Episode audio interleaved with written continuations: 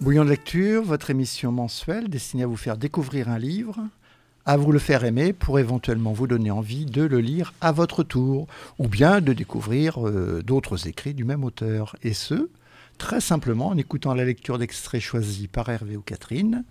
Et aujourd'hui, puisque nous sommes le mois de, le mois de la femme, euh, Enfin, dans, mars, dans, dans, deux jours, Dans quelques jours. 29, 29 février.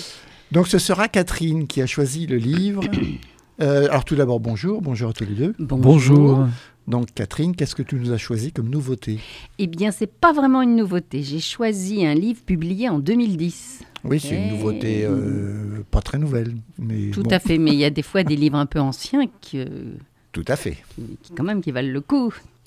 Donc j'ai choisi un livre dans le cadre de la semaine L, puisque l'équipe de Studio F nous incite à revêtir la cape Studio Zell et à aborder la question de l'égalité femmes-hommes et des droits des femmes.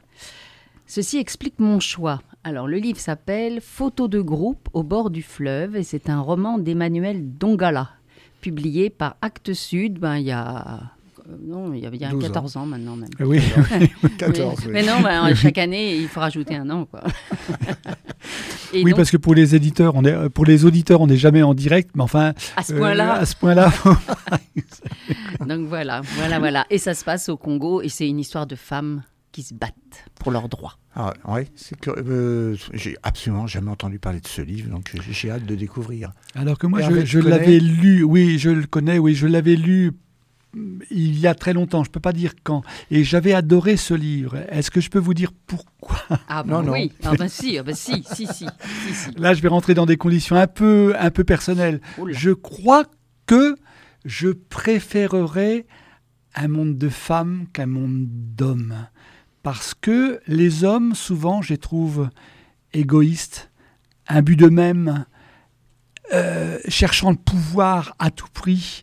Et les femmes, elles, elles sont obligées de se, se battre avec leur intelligence. Et là, dans ce livre, c'est vraiment ça. Et pour moi, euh, elles, se, elles se battent contre les hommes qui sont bêtes des fois. Et du coup, il y a des scènes que j'avais trouvées jubilatoires. C'est très caricatural alors. Non, non, mais c'est vrai parce qu'elles se battent avec leurs moyens, parce qu'on va voir que ces femmes, ça peut être des femmes qui ont un peu d'instruction et d'autres qui sont complètement analphabètes. Ah oui, Mais elles se- en plus, il y a de l'humour dans ce livre. beaucoup. Euh, donc on est vraiment au milieu de ces femmes. Et moi, j'avoue que j'avais quand même déjà commencé à lire le livre. Tout d'un coup, j'ai j'ai re- regardé la page de titre. Mais c'est un homme qui écrit. Mais alors, il a compris plein de trucs. hein. Tout à fait. oui. Et il écrit à la place d'une femme. Oh, à la place de beaucoup de À femmes. Enfin, oui, l'héroïne, c'est une femme. Ah oui. mais- Et c'est vrai que ces femmes, elles n'ont rien. Oh, ça pourrait être plombé. Et pourtant, on rit. Parce qu'effectivement, il y, a- il y a- il y a de la gaieté dans ce Ah ouais. livre. Bon, alors ça raconte quoi? Alors, donc ça raconte quoi? Eh bien, c'est une histoire de femmes qui se révoltent contre l'injustice, contre le pouvoir des hommes, dans une Afrique gangrénée par la violence des hommes, leur infidélité, la corruption des politiques, enfin voilà. Donc ça se passe près du fleuve Congo. Alors, il n'est pas cité. L'auteur est congolais et à première vue, ça se passe près d'un fleuve, c'est le fleuve Congo. Alors, le cœur de l'histoire, c'est une quinzaine de femmes, c'est tout. Une quinzaine de femmes qui cassent des cailloux, qui cassent des cailloux pour faire du gravier. Pour Elles la- sont pas, comment dire, elles sont pas au bagne non plus. elles non, sont- non, non, elles ont choisi ça parce qu'il faut bien nourrir ses enfants. Alors, donc elles cassent des cailloux et elles se sont rendues compte que bah, elles vendent leurs trucs 10 000 francs, euh, comment ça s'appelle là le franc CFA. Et puis qu'avant il était revendu 30 000 et puis les gars qui revendent ils les, ils les ont passés à 50 000 mais elles ont toujours 10 000 et elles se sont dit que c'était une injustice faite à leur travail qui est sous-payé et elles luttent, elles font pas de politique à première vue, non, elles luttent pour survivre, pour apporter à leurs enfants un minimum de nourriture et de décence. Mais ici-bas, et de surcroît en Afrique, vivre au jour le jour est un combat de chaque instant. Et c'est cette histoire-là, de ces femmes. Eh bien, commençons. Et ben, on va commencer par le commencement.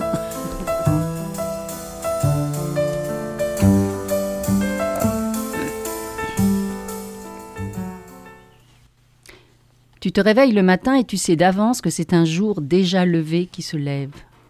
Que cette journée qui commence sera la sœur jumelle de celle d'hier, d'avant-hier et d'avant-avant-hier. Tu veux traîner un peu plus au lit, voler quelques minutes supplémentaires à ce jour qui pointe afin de reposer un brin plus longtemps ton corps courbattu, particulièrement ce bras gauche encore endolori par les vibrations du lourd marteau avec lequel tu cognes quotidiennement la pierre dure. Mais il faut te lever. Dieu n'a pas fait cette nuit plus longue pour toi. Tes trois enfants dorment encore, deux garçons et une fille. Les deux garçons partagent un matelas étalé sur un contreplaqué à même le sol, dans la pièce qui sert de salon. La fille dort avec toi.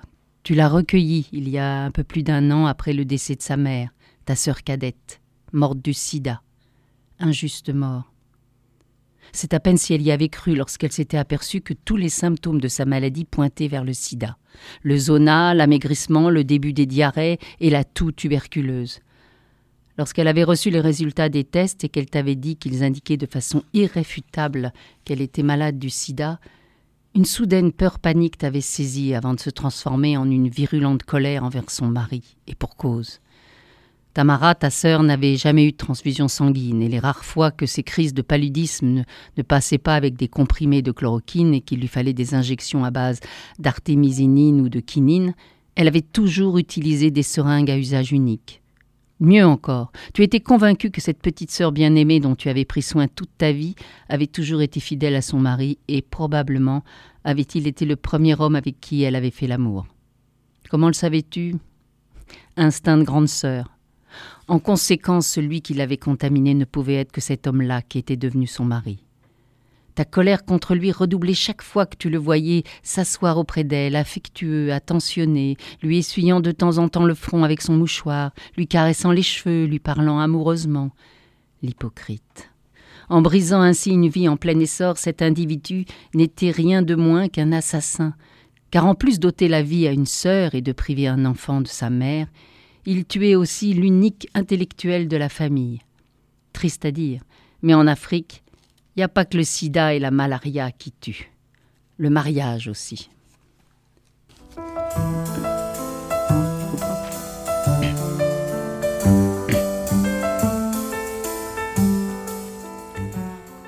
Tu arrêtes la radio. Maintenant, en route pour le chantier. chantier est un bien grand mot d'ailleurs pour cette grande aire jonchée de grosses pierres et de rochers le long du fleuve. En cette saison, c'est l'étiage, la meilleure période de l'année car on a moins de difficultés pour trouver la pierre. C'est l'époque où de gros blocs de grès jusque-là immergés se découvrent après le retrait des eaux éparpillées sur le lit majeur du fleuve. Ces roches brisées en gros blocs puis concassées donnent le gravier utilisé dans tous les travaux qui ont besoin de pierre, du béton armé au simple gravillonnage des routes de terre.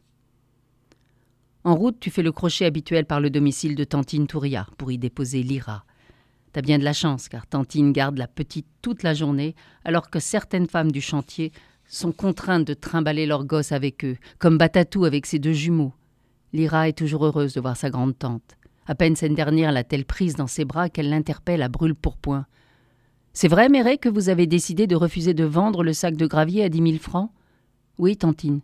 C'est la décision que nous avons toutes prise à l'unanimité, mais on ne sait jamais. Hein. Aujourd'hui est un jour capital. Nous allons savoir si nous sommes assez fortes pour ne pas céder. Surtout, ne te laisse pas entraîner dans des trucs politiques, ma fille. La politique, c'est pas bon. Hein. Elle a tué ton oncle. Mais ne t'inquiète pas, nous voulons tout simplement vendre notre marchandise à un prix raisonnable. Allez, faut que je me sauve. Tu enlèves le panier que tu portes sur ta tête et le tiens par les anses.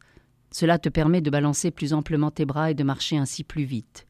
Tu as hâte d'arriver au chantier avant que les premiers véhicules d'acheteurs ne se présentent pour leur annoncer la décision que vous avez toute prise hier à l'unanimité. Tu as été choisi comme porte-parole, et même si tu n'as pas accepté cette fonction que contrainte et forcée, il ne faut pas décevoir celles qui ont placé leur confiance en toi. Cependant, tu n'arrives pas à écarter de ton esprit les inquiétudes de Tantine Touria. Tu te rassures toi-même en te disant qu'elle se trompe, que votre décision n'a rien à voir avec la politique et que vous vous battez tout simplement pour votre pain quotidien. D'ailleurs, n'était-ce ces grands panneaux au rond-point qui affichaient le portrait du président de la République en veston-cravate, en tenue de sport, en train de courir le marathon, en blouse d'infirmier, en train d'administrer aux enfants des vaccins contre la polio, son épouse à ses côtés, avec une truelle à la main, en train de poser la première pierre d'une école ou d'un hôpital, sur un tracteur en train de lancer la construction d'une route, sur un voilier en tenue de skipper. Sans tous ces panneaux, tu n'aurais jamais su à quoi ressemblait sa bouille. Ta seule préoccupation était de savoir comment tu allais faire pour casser au plus vite la quantité de pierres nécessaire pour entrer en possession de cet argent dont tu avais un besoin si urgent. L'idée de revendiquer un nouveau prix n'avait pas été préméditée, elle s'était imposée toute seule. Mais peu à peu, à force d'écouter les nouvelles à la radio, tu t'étais mise à te poser certaines questions.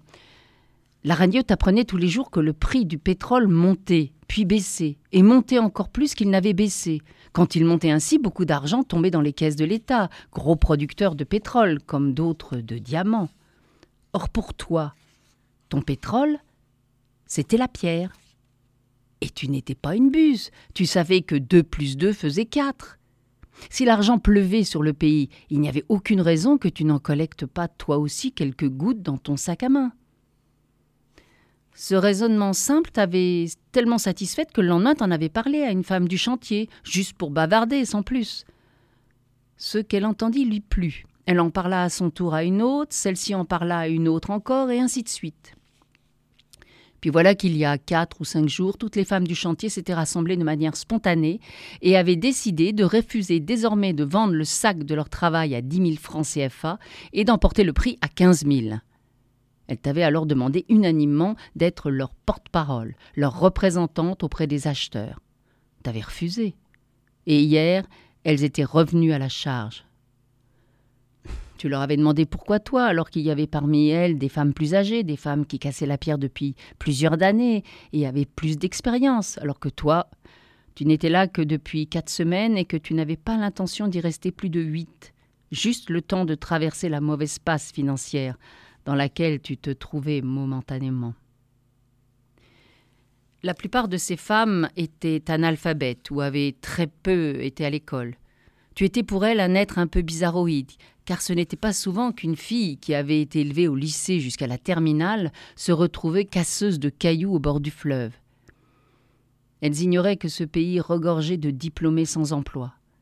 Elle ne savait pas, par exemple, que Léonie Abena, une ancienne collègue de lycée, bien que licenciée en psychologie, survivait en ce moment en vendant des noix de palme, des bananes et des cacahuètes grillées au grand marché de la ville. Ou encore le fils de ton voisin de quartier, master en physique, est au chômage depuis l'obtention de son diplôme, vendait de la farine de manioc et des cigarettes à l'unité le soir devant la parcelle de ses parents dans l'espoir de réunir la somme nécessaire pour acheter les faux papiers qui lui permettraient enfin de quitter le pays pour l'Europe ou l'Amérique. Non, elle ne le savait pas. Tu avais tout tenté pour te défausser, pour refuser. Tu leur avais dit la vérité qu'en fait, bien qu'arrivé en classe de terminale, tu n'avais jamais eu ton bac, mais elles avaient pris cela pour de la modestie.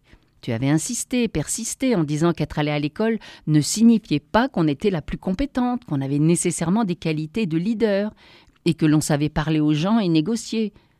Par contre, tu étais prête à aider, à rédiger en français ce qu'il fallait rédiger. Rien n'y fit. Leur confiance en toi était totale, leur sincérité désarmante. Tu t'étais senti obligé d'accepter.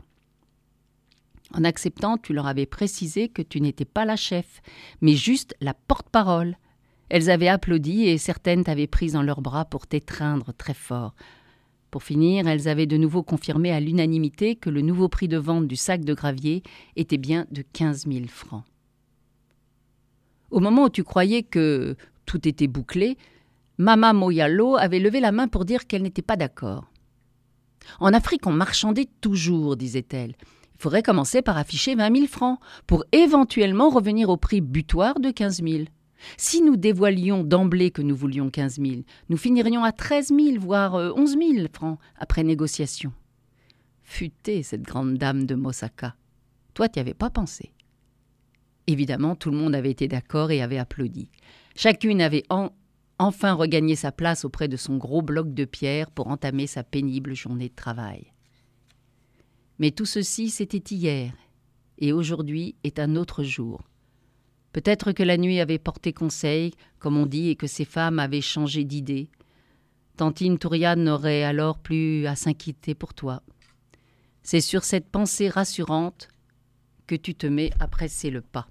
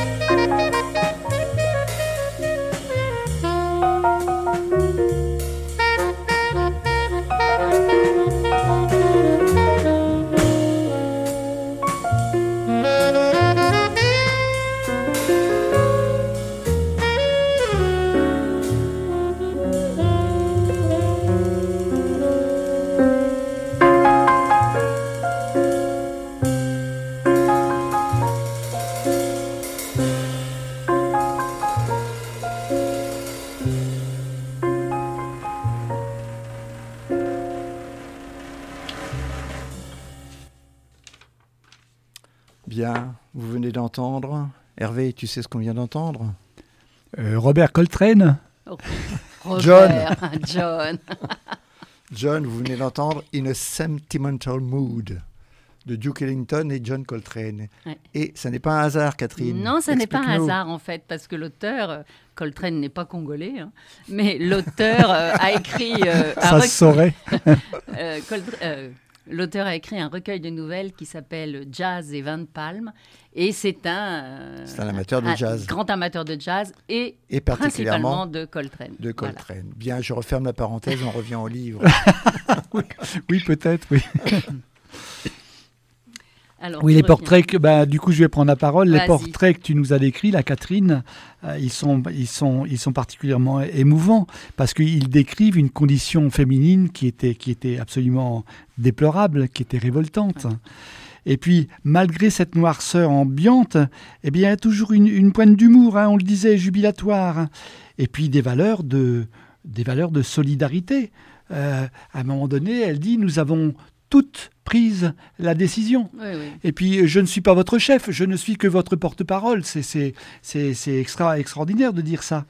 Et puis, sinon, euh, le, le roman dans son ensemble, je suis parti, donc je continue à causer. Vas-y, vas-y, vas-y. C'est la sympa, parole. c'est bien. Euh, je trouve, moi, qu'il, a, qu'il embrase beaucoup de sujets.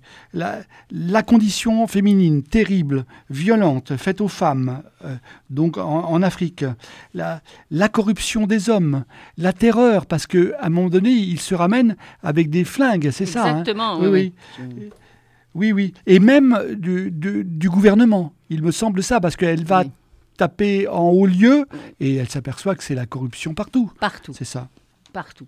Oui, oui. La torture, euh, les hôpitaux euh, défaillants, les écoles qui n'ont pas de matériel, euh, les mariages forcés, les viols, et j'en passe. Bon, ben voilà. Alors, c'est vrai que quand, quand on fait une sélection comme ça, on choisit une sorte de linéarité et on, on prend que des bouts d'histoire. oui, il a fallu que tu fasses un gros Voilà. choix quand même, me Et c'est très, très appauvrissant par, enfin, par rapport au texte. Mais il faut se dire que même s'il y a ces quinzaines de femmes et qu'on suit cette, cette meneuse, toutes ces femmes, on va, avoir des, des- on va découvrir leur vie, pourquoi et comment elles en sont arrivées là. Et c'est violent, vraiment poignant et violent tout ce qu'elles ont vécu. Et pourtant, elles rigolent, elles sont solidaires, elles s'entendent. Enfin, c'est c'est étonnant. Voilà. Catherine, je te pose une question, qu'on- excuse-moi Dominique, qu'on ne pose jamais dans cette émission. C'est un gros bouquin? Ça fait longtemps que je l'ai lu. Euh, il est là j'ai la version poche d'Actes Sud, ça fait 450 pages quand Ah, même. quand même. Mais ça Donc se lit, euh, Ouais. ça se lit. Quand on commence à tomber dedans, on s'arrête plus. Non, non, ça c'est c'est fabuleux. Alors oui, vous parlez de violence, enfin ça commence plutôt en douceur là, dans ce que tu nous as lu. Exactement, ça commence gentiment, comme elle dit, elle fait pas de politique, elle veut juste gagner un peu plus. Sauf que ils reviennent et puis les hommes ne reviennent pas, et puis ils reviennent encore le lendemain. Pendant Mhm. ce temps-là, elle ne gagne pas d'argent, euh, Mhm. nourrir les enfants devient compliqué, mais elles essaient de tenir. Les hommes reviennent. Et là, euh, ils essaient de dénigrer leurs marchandises, etc., etc. Et elles refusent d'aller en dessous de ces 20 000 francs. Ils repartent. Et comme il y en a un qui bouscule un peu les pierres, il y en a une qui s'énerve, qui donne un coup. Enfin, ça devient euh, un petit peu violent. Euh, les hommes euh, ben, se sauvent, pas contents du tout. Et ils reviennent avec la police. Persuadés Ah bah, qu'ils seront Voilà. les plus forts. Les femmes ont quelques cailloux dans les mains, les hommes ont des fusils. Et là, ça devient très violent. Donc, il y en a une qui, qui part à l'hôpital, qui finit dans le fac et dans le coma. Euh, bon, bref, il y a quelques blessés. Et, et en plus, horreur, ils leur confisquent, ils leur volent leur sac de cailloux. Ah oui. Donc, elles n'ont Mm. plus rien. Voilà. Donc, euh, non, c'est plus, une- c'est plus un long fleuve tranquille. Allez, on continue? Ouais.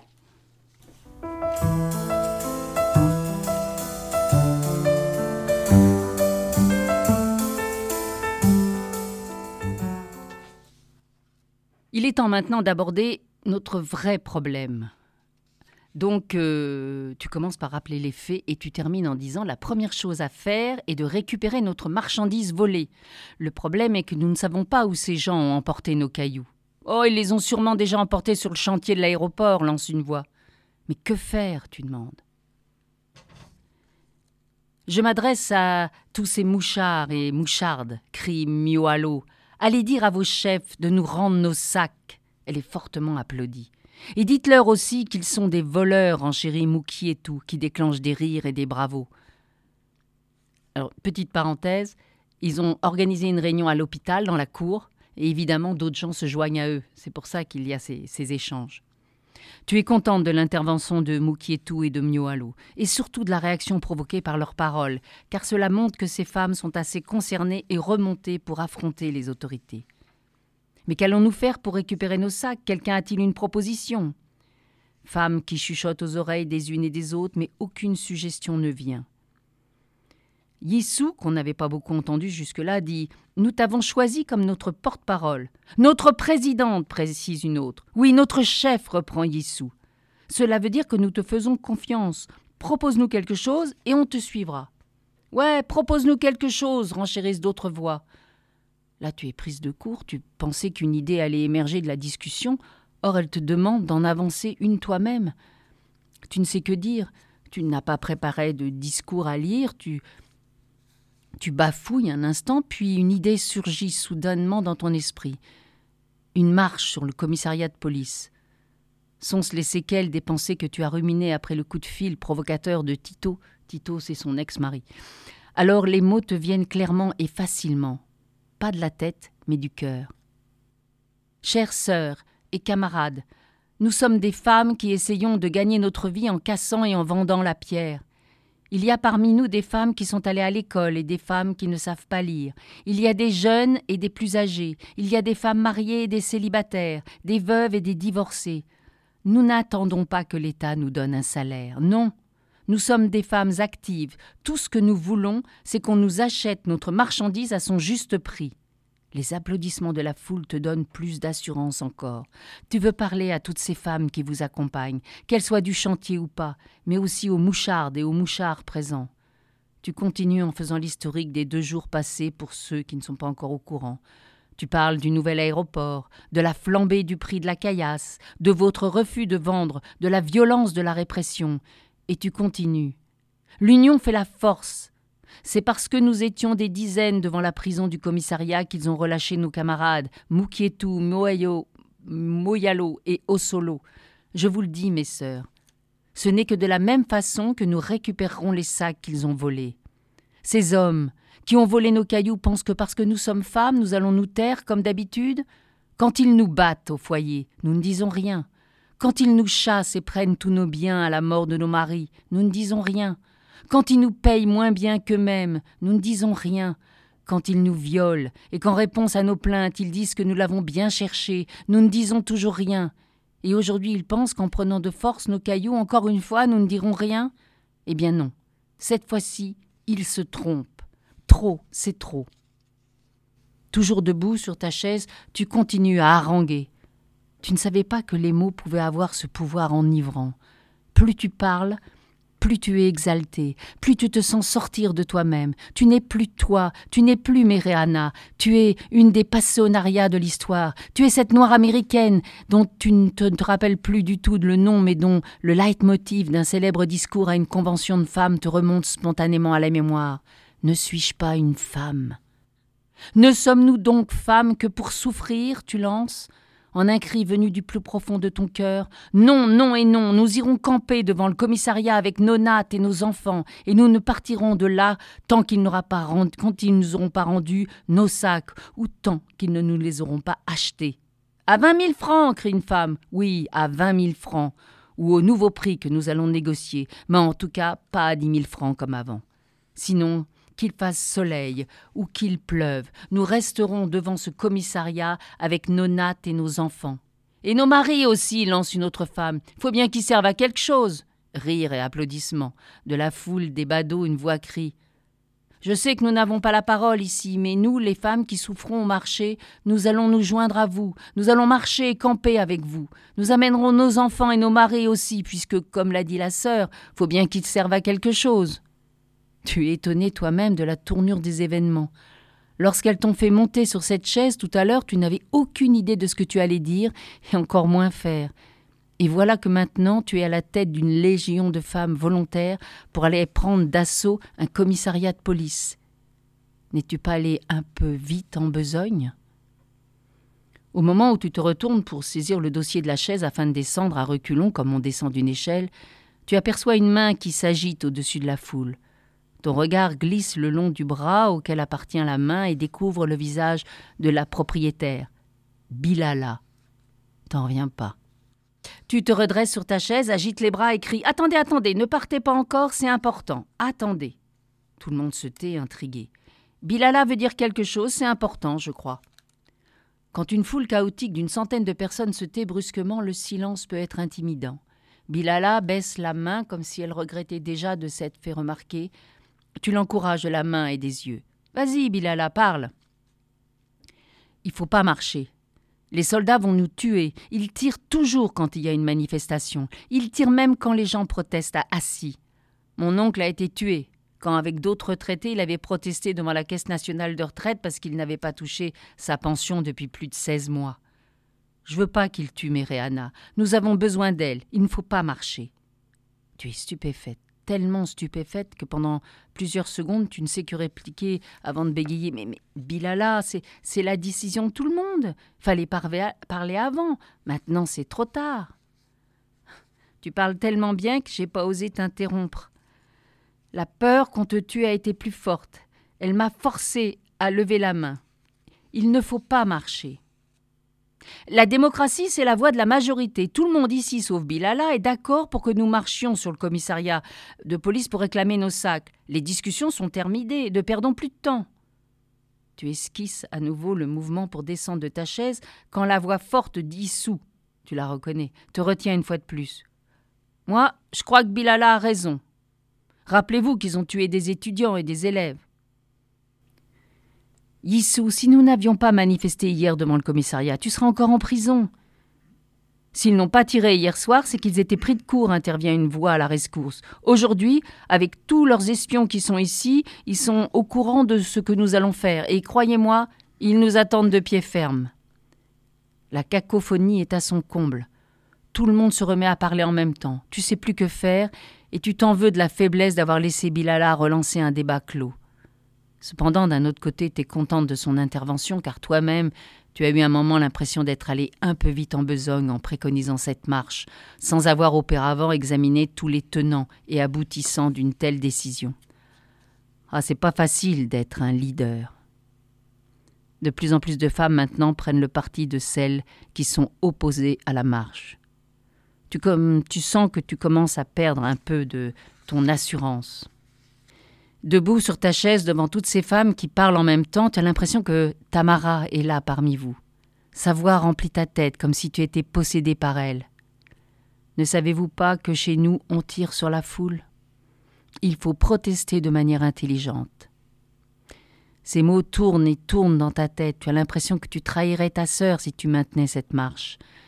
Bilala a raison. Elle est minoritaire, certes, mais elle a raison. Comme l'a montré l'exemple de Tamara, en démocratie, être minoritaire ne veut pas nécessairement dire qu'on a tort. Tu as maintenant complètement changé d'idée. Tu veux plus de cette manifestation massive et bruyante dans la rue devant le commissariat. Mais comment te dédire après ton discours passionné de petite passionnariat, perché sur une chaise devant une quinzaine de femmes qui réclamaient leurs sacs de cailloux ignominieusement volés, noyés parmi de nombreux badauds? Non, tu peux pas. Si, tu dois on peut, on doit changer d'avis quand on se rend compte qu'on s'est trompé. Arrêtez de parler toutes en même temps. C'est moi qui dirige la réunion. Ce que nous voulons, c'est trouver un moyen de récupérer nos biens. J'ai proposé tout à l'heure que nous marchions en masse jusqu'au commissariat de police et que nous fassions un sitting jusqu'à ce que nous obtenions satisfaction. Mais d'autres ont fait remarquer que cela était dangereux parce que les forces de l'ordre allaient tirer sur nous. Ce n'est pas parce que j'ai fait la première proposition que je ne dois pas écouter les arguments des autres, surtout s'ils sont fondés. Oui, c'est vrai, dans ce pays, les forces de l'ordre n'utilisent pas les matraques, elles tirent. Nous en avons d'ailleurs eu un avant-goût avant-hier au chantier. Une de nos sœurs, Batatou, est dans le coma.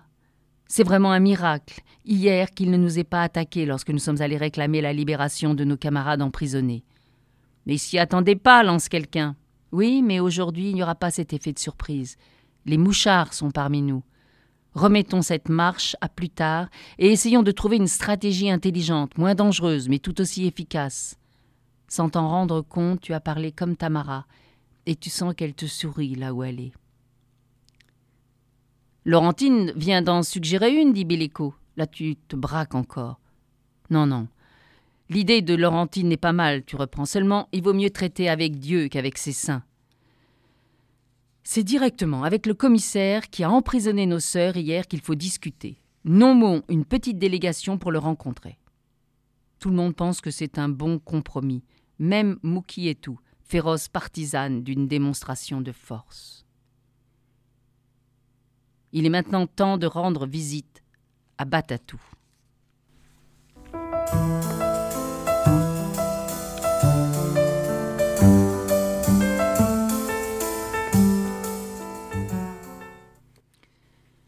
Pendant que guidée par Atareta, la délégation se dirige vers le bâtiment qui abrite la salle de réanimation, tu t'étonnes toi-même de ce qui t'arrive. Jamais tu n'avais pensé que casser des pierres au bord du fleuve te projetterait à la tête d'un mouvement de revendication de femmes. Tu regardes celle qu'on a désignée pour t'accompagner à la rencontre avec le commissaire.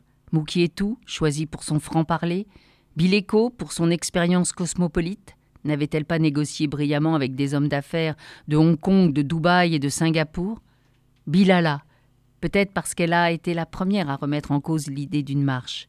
Et enfin Yissou, dont le bras en écharpe témoignera auprès des interlocuteurs de la brutalité de la répression contre vous. De toutes, tu es la seule qui détonne.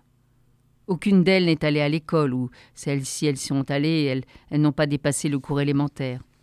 Aucune n'avait choisi de casser la pierre. Elles y sont arrivées chacune par des chemins différents, par des circonstances qui ne leur ont laissé aucun choix, aucune alternative. Elles sont acculées à ce travail, probablement à vie, jusqu'au jour où leur pauvre corps cédera. Car tu le vois bien, malgré sa gouaille, Moyalo est parfois percluse de rhumatisme. Moukietou s'est déjà écrasé deux fois le doigt avec son marteau, et si Bilico n'est pas borgne à ce jour, c'est parce que son œil droit a miraculeusement survécu à un éclat de pierre qui s'était planté dans sa paupière. Et ce travail leur permet à peine de manger, de se soigner tant bien que mal et de se vêtir. En d'autres termes, il leur permet tout juste de survivre. Batatou est allongé sur un matelas mince étalé sur un lit métallique, un masque à oxygène sur la bouche, deux tuyaux dans le nez, le corps recouvert d'un drap. C'est à peine si on voit sa poitrine se soulever au rythme de sa respiration. Elle ne sent rien, ne voit rien, n'entend rien. Elle est dans le coma. Un climatiseur poussif fait plus de bruit qu'il ne donne d'air conditionné, si bien que des gouttes de sueur perlent sur son front. Tu veux lui dire que toutes vous pensez à elle, que vous priez pour elle, que ces deux, enfants sont en sécurité. Atareta se met à renifler. Voyant cela, le médecin vous éloigne gentiment mais fermement du lit de la malade et vous fait sortir de la salle. Il n'essaie pas de vous cacher la vérité. La situation de Batatou est grave. Le pire peut arriver à tout moment. Tu essuies les larmes qui coulent sur tes joues et que tu ne peux retenir. Le directeur de l'hôpital, aussi courtois et avec mille précautions oratoires, vous fait savoir que la facture de l'hospitalisation de Batatou s'élève déjà à 300 000 francs. Et il aimerait savoir qui va payer. Et, c'est pas tout. Il faudrait en urgence acheter des antibiotiques à 17 000 francs la boîte. Aucune de vous ne peut payer une telle somme.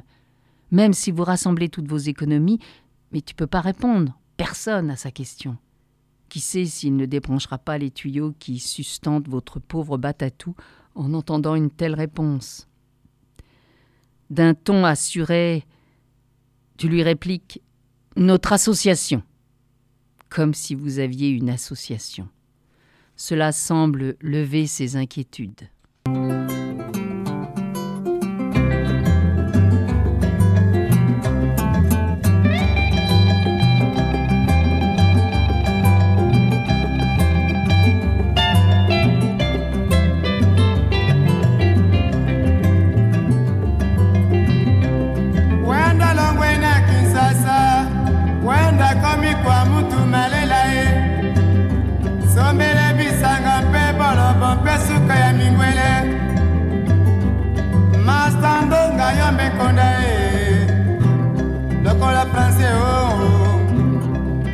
jamais loué, Ngomé.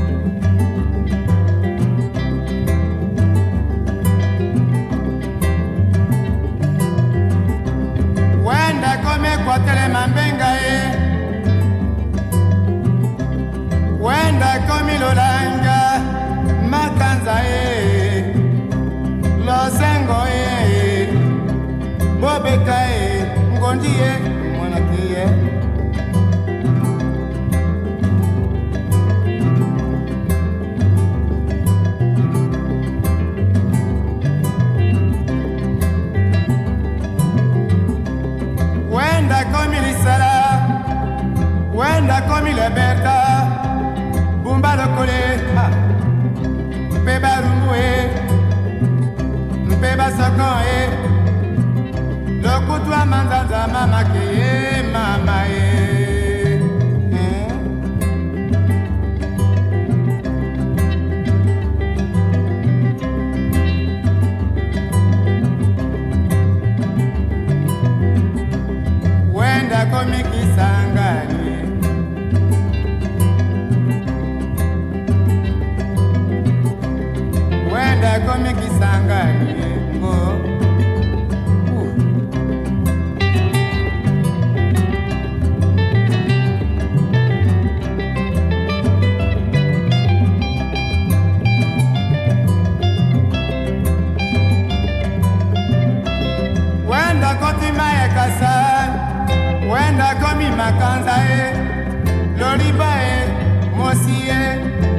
bokala e kibambili mpe bandundu e wenda keye omoni te eh. oyoki oh, yango yokomi alima obundi oh, na bolondo nzete mabe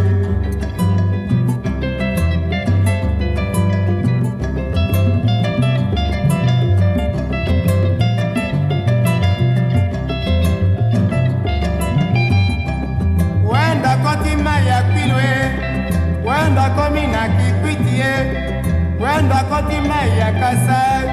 Wenda komi na lipopo e mwana e mwana mama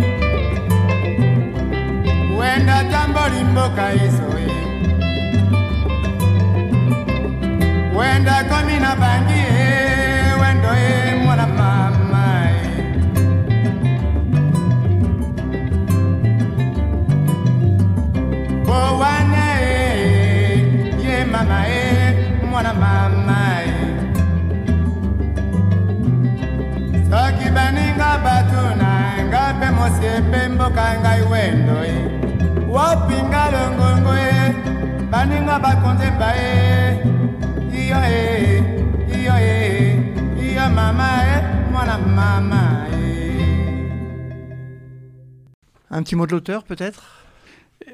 Emmanuel Dongala, euh, tout comme Robert Coltrane dont on parlait tout à l'heure, euh. Arrête de dire Robert. Eh, arrête. est d'origine congolaise. Mais bon, il est d'origine congolaise, mais enfin, il a vécu euh, aux États-Unis et puis Oui, en France. Oui. Il est parti, il était déjà largement adulte. hein, Largement il adulte, avait oui, plus tout de à 40 fait. ans quand Ouais, il est ouais, parti, je crois. ouais, ouais. Voilà. Et alors, figurez-vous que, euh, en même temps qu'un littéraire, c'était un scientifique, c'était un chimiste. Et je crois qu'il a enseigné la chimie dans une université. Oui. Euh, Et il était de quel Congo? République populaire. C'est pas la RDC, c'est En l'autre fait, Congo. il a été, il a été à Brazzaville. Voilà, Il le était à Congo l'é- Brazzaville. Voilà, il ça, était oui. à l'université de Brazzaville, Oui. donc il a fait ses études de chimie. euh, je pense que c'est chimie à Brazzaville. Et euh, avant, euh, avant la guerre civile euh, au Congo qui a eu lieu en 1997, c'est là qu'il a fui aux États-Unis, puis, puis en France. Et aux États-Unis, donc, il a effectivement, à la fois, il était partagé entre la littérature et, et les sciences, puisqu'il a enseigné les sciences. Euh, Qu'est-ce qu'on peut dire d'autre de lui Oui, tu vois, il, il est quand même parti aux États-Unis. Il avait 55 ans, quoi. Donc, euh, il a quand même fait une bonne partie de sa vie euh, au Congo. hein. Tout à fait. Oui, Ouais. oui, bien sûr. hein. Ouais. Et là, dans ce bouquin, eh ben, du coup, il exprime véritablement ses idées, puisqu'il fait un véritable hommage aux femmes africaines. euh, qui, qui n'était réduite qu'à baisser la tête, quoi, à supporter la violence des hommes. Je trouve que les extraits que tu as choisis Ouais, ouais. racontent vraiment ça. C'est vrai que tu as dû faire des choix, mais euh, tes choix sont clairs. Enfin, ça exprime Mm. vraiment la violence et la bêtise des hommes. Et en, en 2010, il a reçu un prix du meilleur roman français euh, par le magazine Lire. Donc ça n'est pas n'importe qui. Mm. Et puis il a écrit beaucoup de choses. Il a écrit, juste pour dire, c'est qu'il a, c'est un romancier. Il a écrit des nouvelles et il a écrit du théâtre parce qu'il était aussi passionné de théâtre. Donc il est quand même euh, multicarte. Et il vit toujours aux États-Unis? Et il vit toujours aux États-Unis, oui. Et il écrit en français?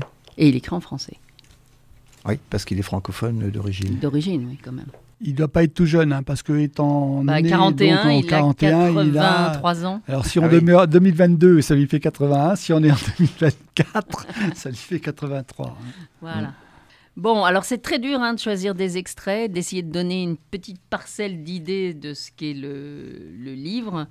Voilà, Euh, on a une petite idée, voilà. enfin, enfin, on a une Alors, idée de l'ambiance quand même. On a vu la- la- les femmes. euh, Il y avait un extrait un peu pour montrer l'état de l'hôpital, qui est quand même Oui. assez effrayant. Mhm. Et là, je vais un peu aborder une autre question qui est euh, la corruption à un niveau très élevé. Et euh, donc, le lendemain de, de la scène qu'on vient de vivre, Mereana est arrêtée. Donc, on vient l'arracher de chez elle avec une violence inouïe, euh, menottes et tout devant ses voisins. Elle est arrêtée, elle est conduite chez la ministre de la Femme et des Handicapés. J'adore ce ministère. de la Femme et des Handicapés.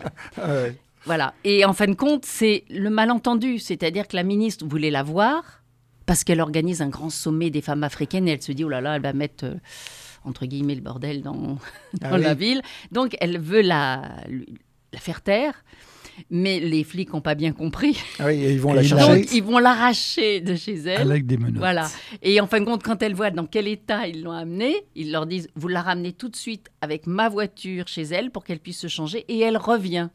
Donc ils, ils repartent. Et là, tout d'un coup, c'est les voitures à fanion avec un motard devant. Ah ouais.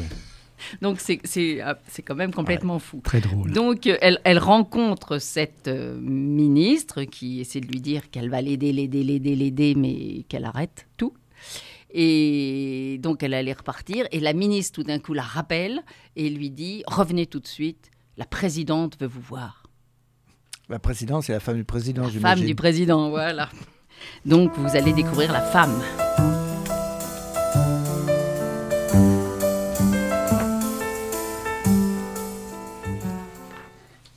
Ironie du sort, c'est la fourgonnette qui t'a enlevé tôt ce matin avec le même chauffeur qui te conduit à la résidence présidentielle. Cette fois-ci, sans gyrophare, sans sirène, sans garde du corps.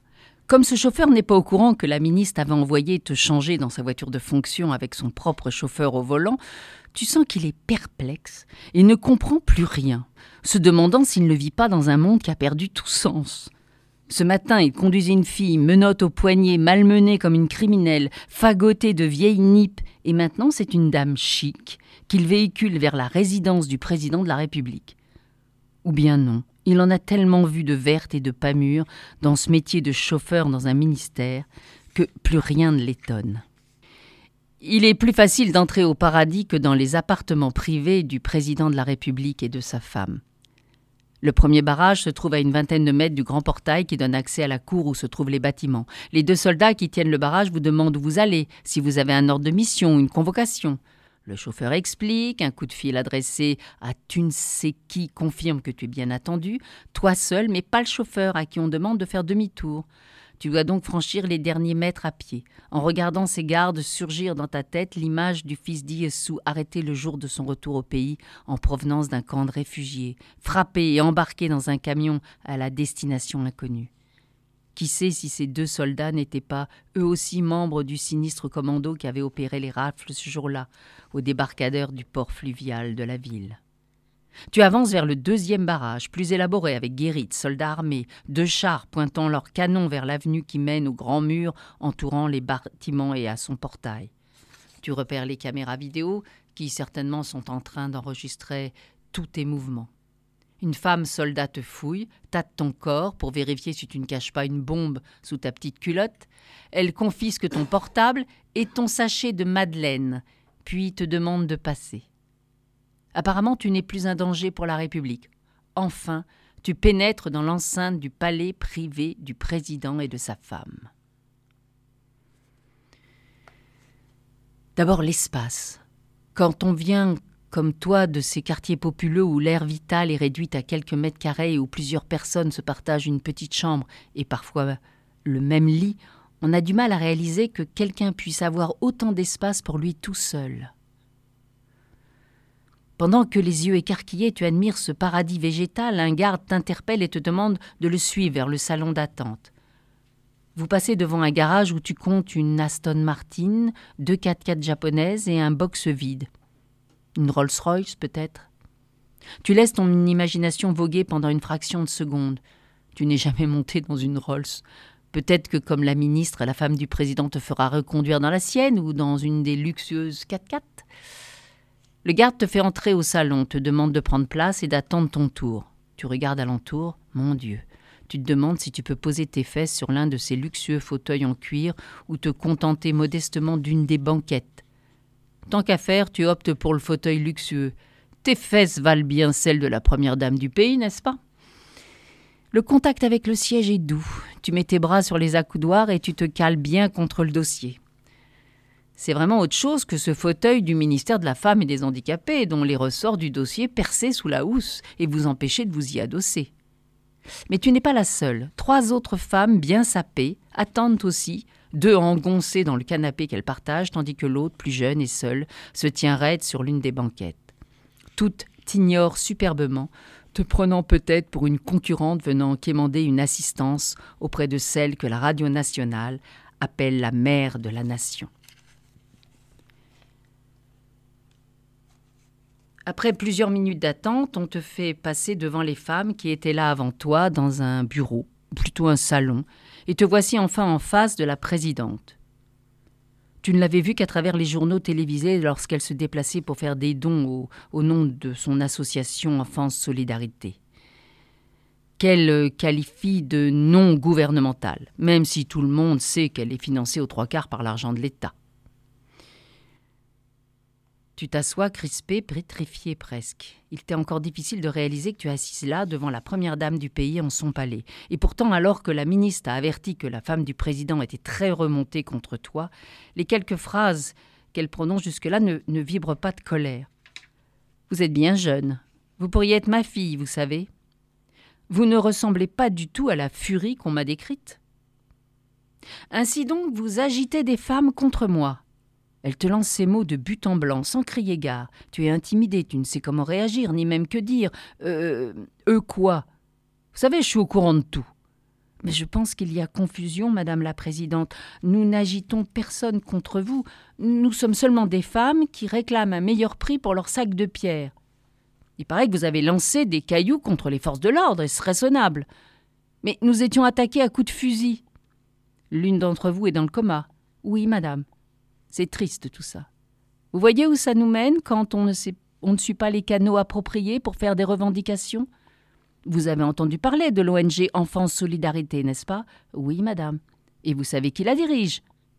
Oui, c'est vous. Alors pourquoi n'êtes-vous pas venu me voir pour poser votre problème? Ne savez-vous pas que cette ONG s'occupe aussi de tout ce qui touche à la femme? Mais parce que parce que revendiquer un meilleur prix pour sa marchandise n'est pas un problème spécifique de femmes. Quel raisonnement bizarre. Vous êtes une femme ou pas? Mais si, mais pas dans ce cas-ci. Elle te regarde bizarrement. Non, pardon. Parfois vous êtes femme et parfois vous l'êtes pas. Non, je, parle des revendications de femmes. Ah, tu t'expliques certainement mal, car manifestement elle ne comprend toujours pas et t'interrompt en ayant la délicatesse de ne pas suggérer que quelque chose est fêlé dans ton cerveau.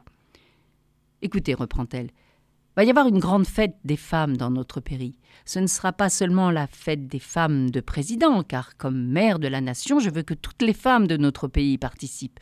Je souhaite que vous aussi vous y participiez. Je ne vois pas le genre de problème que vous pouvez avoir et que je ne peux résoudre.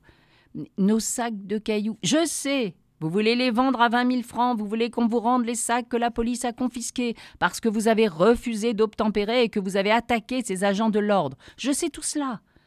Tout cela sera réglé. Mais comme cela peut prendre du temps, je vais vous demander une chose. Arrêtez immédiatement vos revendications et toute manifestation pendant que le règlement est en cours. Je ne veux pas qu'un malaise ou une perception de malaise plane sur le pays pendant que mes invités sont là. Je sais que vous êtes une femme raisonnable. Vous ne voudriez quand même pas que cette conférence capote, que notre pays et surtout son président aient honte face au reste du monde. Ce sera difficile pour nous d'arrêter nos revendications parce que. Écoutez, ma fille, je peux vous appeler ma fille, parce que j'ai l'âge d'être votre mère. Vous êtes leur porte-parole. On m'a dit comment vous parlez bien, comment vous avez empêché ces femmes de marcher sur le commissariat lors d'un meeting dans la cour de l'hôpital. C'est ce que j'apprécie en vous, cette intelligence de voir une situation en face et le courage de changer d'opinion. C'est pourquoi, malgré mon agenda extrêmement chargé en ce moment, j'ai pris le temps de vous recevoir. Et mieux, je vous ai fait entrer avant toutes ces femmes que vous avez vues dans la salle d'attente et qui attendent depuis des heures pour être reçues. Cela ne peut mieux prouver l'estime que j'ai pour vous.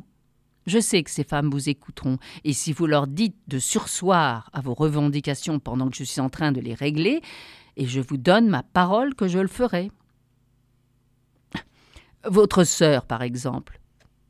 Nous ne nous sommes jamais rencontrés, mais je l'estimais, car c'est une femme qui a fait l'honneur de notre nation. Soyez responsable comme elle. Demandez à ces femmes d'arrêter leurs revendications. Si elles le font, je prendrai personnellement en main le dossier. Je l'ai d'ailleurs déjà pris en main. Comment croyez-vous que vos camarades aient été libérés si facilement alors qu'elles avaient commis des voies de fait sur des agents de l'ordre? Elle se tait et te regarde. Cela veut dire qu'elle attend une réponse. C'est grâce à votre intervention. Exactement. Je vous redis, cette réunion des Premières Dames, cette grande fête de notre pays, est trop importante pour moi. Elle se tait et te regarde. Tu ne dis rien, non pas parce que tu ne sais que dire, mais parce que tu es en train de chercher dans ta tête comment formuler à la femme du président maire de la nation ton refus catégorique de trahir tes amis en renonçant à ce qui vous a déjà coûté si cher lui rappeler que l'une d'entre vous est dans le coma. Voyant que tu ne mords pas à l'appât malgré tous les compliments qu'elle t'a déversés, elle dit brutalement Je sais que vous avez besoin de cent vingt mille francs. Là, tu paniques un peu.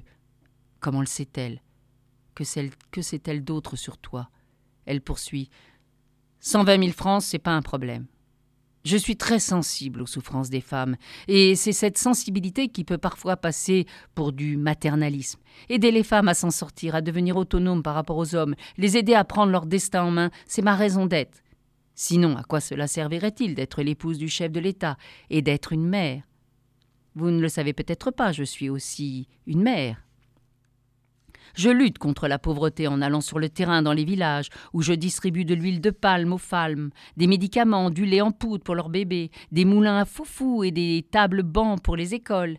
Il m'est même arrivé de prendre totalement en charge les frais d'hôpital d'une femme qui avait accouché de quintuplé.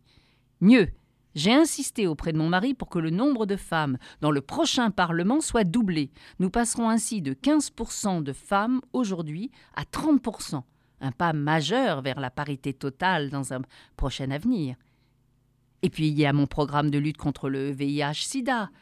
Sur le Conseil des Églises, je viens d'y ajouter l'abstinence et la réinsertion des prostituées, car moins il y en aura, moins il y aura de sidéens et de risques de contamination. Sachez que ce combat que je mène contre le sida et pour le développement est cité en exemple dans le monde entier. Le choix de notre pays pour abriter cette réunion importante n'est pas le fruit du hasard, mais une consécration, une reconnaissance du travail que je fais. Vous en saisissez l'importance maintenant? Je vais régler votre problème personnel tout de suite. Pour le reste des revendications, ce sera immédiatement après la conférence et je vous donne ma parole. Elle se tourne vers celle que tu prends pour sa secrétaire, celle-ci sort d'un tiroir une enveloppe épaisse en papier craft qu'elle tend à madame. Cette dernière la pose bien en évidence sur son bureau. Il y a dans cette enveloppe bien plus qu'il n'en faut pour vous en sortir, pour vos études, pour votre avenir. Elle est à vous. Plus abasourdi que toi, n'y a pas. T'avais entendu parler de corruption, tu savais qu'elle était rampante dans le pays, mais tu n'y avais jamais été confronté. Juste là, il n'y avait aucun doute dans ton esprit que tu étais incorruptible. Mais voilà, cette enveloppe est là. Il suffirait de tendre la main, la prendre, la mettre dans ton sac à main, ni vu ni connu, et tous tes problèmes seraient résolus. Dès demain, tu pourrais payer les frais d'inscription pour tes cours d'informatique et dans six mois, tu pourrais peut-être ouvrir ta propre école, ta propre entreprise et réaliser ainsi le rêve brisé de ta jeunesse. Et tu ne priverais plus tes enfants de ces petits plaisirs auxquels on a droit à cet âge. En tout cas, dans la vie, il faut savoir saisir sa chance, et souvent cette chance n'est pas comme le facteur. Elle sonne rarement deux fois. Et puis après tout, elle a volé cet argent dans les caisses de l'État, n'est-ce pas? Ça veut dire qu'il t'appartient un peu aussi. Alors pourquoi pas en profiter? À force de corrompre les gens, la dame peut détecter immédiatement dans les mouvements de leur visage les individus qui acceptent d'emblée de se laisser acheter et ceux qui hésitent ont besoin d'un petit coup de pouce pour surmonter leur molle réticence. Elle a dû te ranger dans la deuxième catégorie, puisqu'après t'avoir observé un moment, elle reprend d'une voix suave, qu'elle veut rassurante. Ce qui se passe dans ce bureau reste dans ce bureau. Personne n'en saura jamais rien. Allez, tenez. Pour la première fois depuis que tu es là, elle se lève, debout dans sa somptueuse tenue. Sa présence est plus intimidante encore. Tu lèves les yeux vers elle. Elle avance vers toi, l'enveloppe à la main. Elle te la tend, tu regardes l'objet, une grosse enveloppe en papier craft de couleur paille. Elle est scellée. Tu ne bouges pas d'un iota. Elle t'observe un moment, puis te tapote l'épaule trois ou quatre fois et dit maternelle Allez, tenez, ce n'est rien. C'est juste pour vous aider. Tu contemples encore l'objet pendant quelques instants, puis brusquement, tu le prends et tu le fourres dans ton sac à main. Tout est consommé. Tu te lèves. Alors, grande dame compatissante au triomphe modeste, elle passe un bras autour de tes épaules et dit avec un sourire entendu N'en faites pas un problème puisqu'il n'en faut, ma fille. Ne vous inquiétez pas, vous n'êtes pas la première à être raisonnable et à choisir où sont vos priorités. Dans deux heures environ, une équipe de télévision se trouvera à bon escient à l'endroit où vous allez tenir votre réunion pour enregistrer votre communiqué ou votre déclaration annonçant que vous avez accepté de sursoir à vos revendications jusqu'à la fin de la réunion des Premières Dames d'Afrique. Ce ne sera pas une trahison, bien au contraire. Beaucoup, dont le président de la République, considéreront votre décision comme un geste patriotique envers la nation. Bonne chance, et je compte sur vous. Elle te tourne le dos et repart vers son fauteuil. Son problème réglé, elle t'a déjà oublié. Sa secrétaire te conduit vers la sortie. Si elle avait été un homme, tu l'aurais qualifié d'homme de main, de la femme du président de la République. Peut-on aussi dire une femme de main? Ton esprit n'enregistre rien sur ton chemin inverse vers la sortie de la résidence présidentielle. Seule la chaleur humide qui t'agresse soudainement te fait réaliser que tu es déjà sorti des bâtiments climatisés. À la guérite, on te rend ton portable, mais pas ton sachet de madeleine. Tu le réclames, menaçant. Le garde te répond que tu n'avais laissé que ton portable, rien d'autre. Mon Dieu. Des militaires qui chipent des madeleines. Tu n'insistes pas. Tu prends l'appareil et tu le places dans le sac à main, au-dessus de cette enveloppe jaune paille qui vaut son pesant de trente deniers.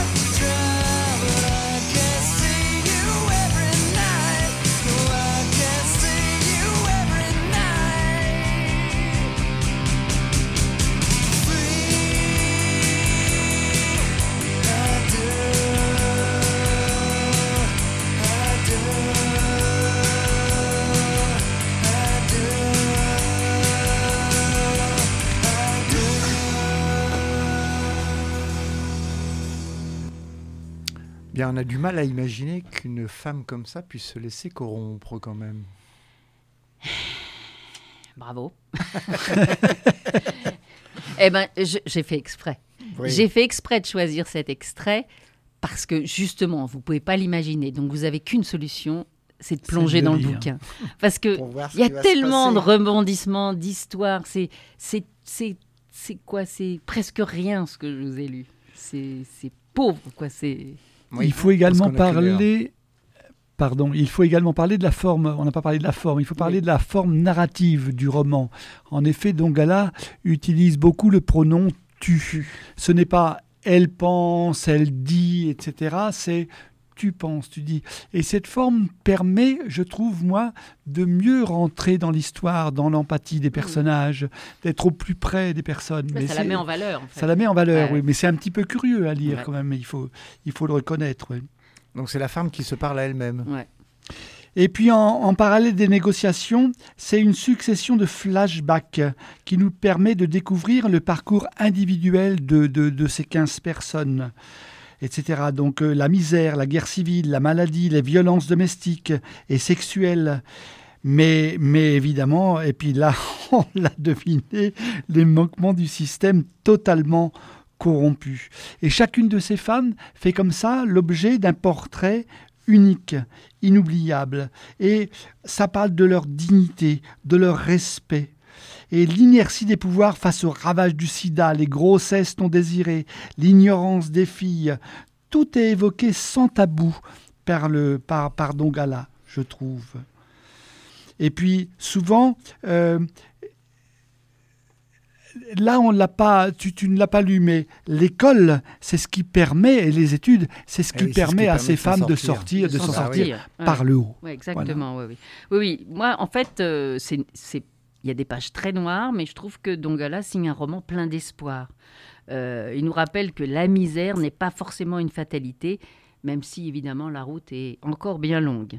À un moment, il dit La vraie loi, celle que nous subissons tous les jours, est celle qui donne toujours l'avantage aux hommes. Comment changer ça Et c'est ce combat. Eh bien, Catherine, je te le dis, bien que je l'avais donc lu il y a longtemps, tu nous as donné envie de le relire. Eh ben, eh ben, c'est moi qui ne connaissais pas du tout ce bouquin, je ne connaissais pas l'auteur, je ne connaissais pas ce bouquin, ça me donne effectivement très envie de le lire. Bon, ben, tant mieux, c'est le Voilà. but. Tu nous rappelles le titre, Alors, Catherine? Alors le titre c'est Photo de groupe au bord du fleuve d'Emmanuel, Emmanuel, hein, c'est un homme, Dongala, publié chez Actes Sud. Alors un peu ancien, mais il faudra En le trouver 2010. En 2010. C'est ça, Alors ouais. là, la version que j'ai, c'est la version poche Actes Sud, c'est 2012, mais voilà. Donc ça sera peut-être chez les bouquinistes, dans les bibliothèques. Enfin, peut-être les libraires peuvent le commander trouver. aussi. hein. Ça doit Voilà. pouvoir se trouver. Très bien, merci beaucoup. Merci Hervé, merci Catherine. Au revoir chers auditeurs. Au revoir. Au revoir tout le revoir. monde. Et au mois prochain. Au revoir.